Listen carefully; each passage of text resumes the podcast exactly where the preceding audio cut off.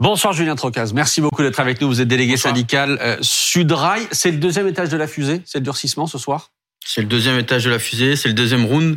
Hum. C'est une deuxième étape après la pédagogie du gouvernement qui a échoué. On va passer maintenant à une étape supérieure au blocage et, et au retrait de ce projet de loi. grève reconductible, ça veut dire quoi concrètement? Comment ça se passe? Alors comment ça se passe? C'est qu'il va y avoir des assemblées générales de grévistes qui mmh. vont être euh, organisées euh, unitairement euh, de partout sur le territoire. Et parce que la grève, elle appartient à celles et ceux qui font la grève, hein, qui cessent le travail, qui vont décider euh, des suites ou non euh, de la grève au conductible, mmh. d'animer la grève, des actions qui sont faites. Donc euh, c'est vraiment la grève, elle appartient aux grévistes. En gros, vous partez le 7 en grève, mais il y aura un vote le 8, le 9, le 10, le 11, le 12, tous les jours. C'est ça, tous les jours, par période de 24 heures, avec des rendez-vous quotidiens qui sont donnés aux grévistes. Vous êtes capable de durer combien de temps, de tenir combien de temps? Jusqu'au retrait. Jusqu'au retrait. Jusqu'au retrait. Quand, quand, quand, on part dans une bataille euh, comme ça, on, enfin, on veut, on veut la gagne pour euh, pour de vrai. Avec en plus ce qui s'est ce qui s'est passé ces dernières semaines.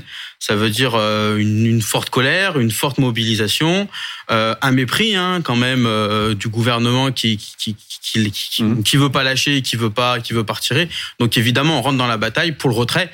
Et, et je finirai juste là-dessus avec quand même la position des, des des huit organisations syndicales dans le pays qui ne bougent pas aussi, c'est le retrait euh, pur et simple. Euh, vous dites que vous êtes capable d'aller jusqu'au bout. Euh, ça coûte de faire grève.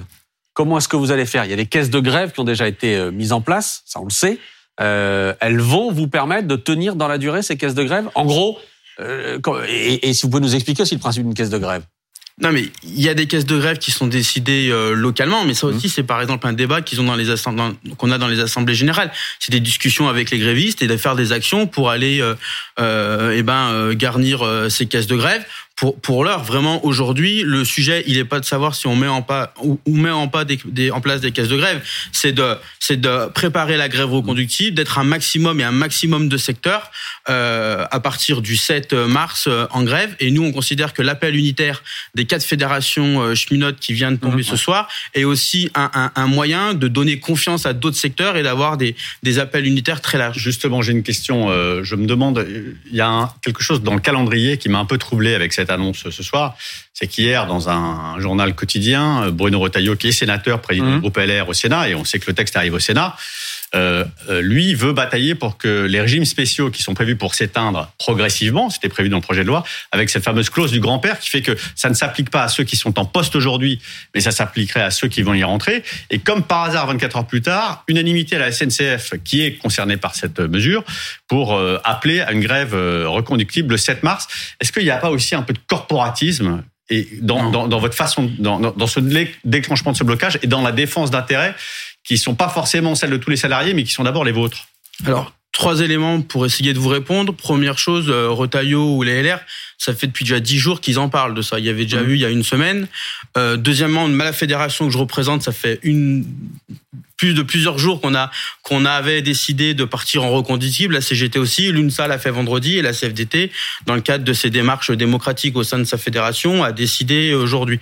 Euh, parce que parce qu'aussi, on a un préavis de grève très concrètement qu'on doit déposer avant demain, le fameux alarme sociale à la SNCF, et qu'on s'est donné tous mmh. un, un, un, créneau pour dire d'ici une semaine à l'avance. Une semaine. Enfin, on doit donner la réponse. Donc euh, il n'y a pas. Alors après, on le sait, hein, les LR qui veulent donner leur petite touche et une petite touche libérale à cette contre-réforme, c'est pas surprenant.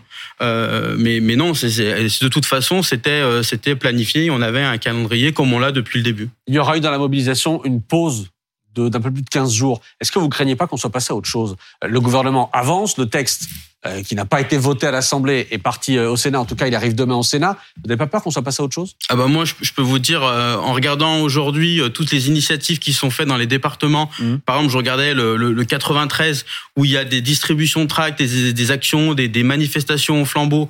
Alors une fois dans la dans la semaine, mais tous les matins, il y a des il y a des il y a des il y a des tractages. Demain, je peux vous annoncer que l'Union syndicale solidaire, les Sud solidaires qui qui, qui mmh. font partie avec Sudrail vont être dans, dans beaucoup de gares pour distribuer des tracts euh, entre eux, et là il n'y a pas de corporatisme avec euh, d'autres secteurs, je peux vous dire que là il y a une préparation, il y a une montée crescendo qui se fait euh, avant le avant le 7. Alors c'est intéressant ce que vous dites parce que quand on regarde la décision de l'UNSA par exemple qui qui se joint en mouvement aussi hein, unanime à la SNCF, l'UNSA précise une chose, c'est qu'effectivement elle lance cette grève reconductible, mais qu'une fois que la grève sera lancée, elle ira voir, elle regardera chaque jour si ça prend ailleurs. Euh, en gros, je pense que l'UNSA a peur aussi de la grève par procuration, que ça bloque sévèrement du côté de la, de la SNCF, par exemple, SNCF, RATP, etc., et que ça ne suive pas ailleurs et que vous, vous fassiez grève pour les autres. Est-ce que c'est une crainte que vous avez aussi? Non, alors on fera on fera pas grève pour les autres.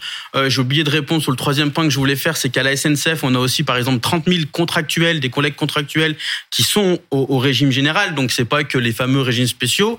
Et non, on fera pas grève pour les autres. Évidemment, il est il est nécessaire que dans un maximum de secteurs euh, qui partent en reconductible également, euh, comme nous dans le rail. Et vous l'avez dit, le etc.